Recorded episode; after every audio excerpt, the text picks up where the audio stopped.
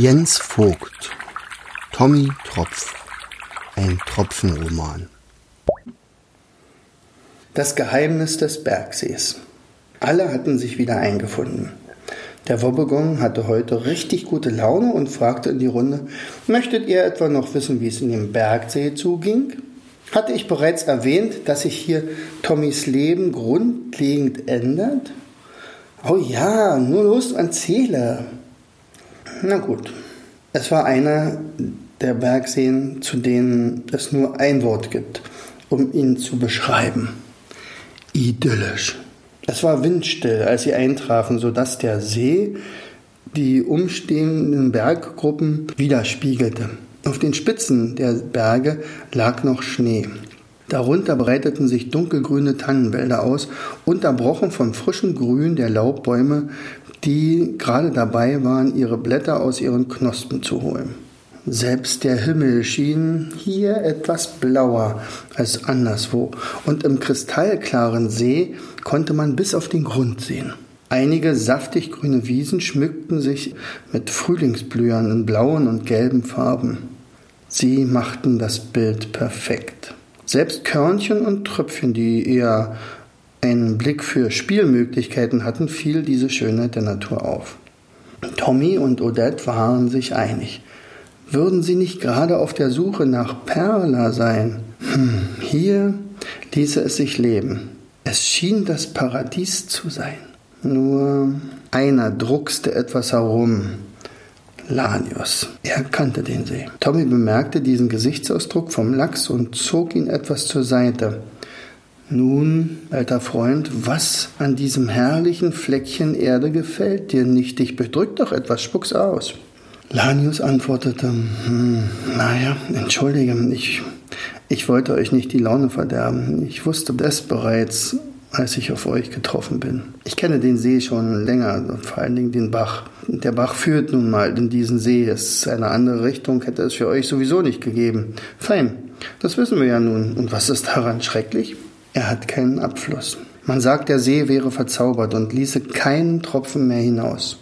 Tja, es sieht also so aus, als wäre eure Reise hier zu Ende. Als ihr damals aus der Quelle gesprungen seid, war euer Schicksal bereits besiegelt. Ich hätte selbst auch nichts mehr daran ändern können.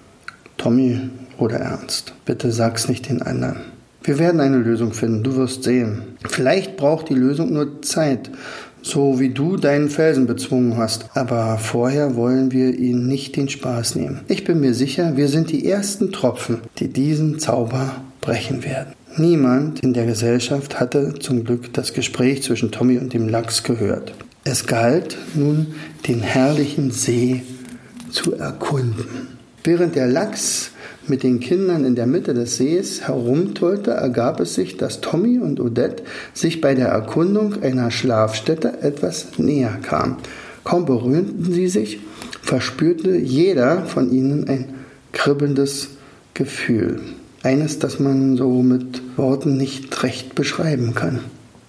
Oh, es, Odette, stammelte Tommy und wusste dabei nicht, wohin er schauen sollte. Ja, Tommy? Sie rutschte noch ein wenig näher an Tommy heran und schaute ihm dabei liebevoll in die Augen. Tommy schoss die Röte ins Gesicht, was bei einem Wassertropfen wirklich ungewöhnlich aussieht. Dann brach es aus ihm heraus. Odette, ich wollte es dir schon lange sagen. Ich hab dich lieb. Möchtest du mich heiraten? Nun war es heraus. Schon lange hegte er für Odette diese Gefühle und er hatte es im Schneemannbauch genossen, so dicht bei ihr zu überwintern. Sie war klug, schön und sportlich. Aber was?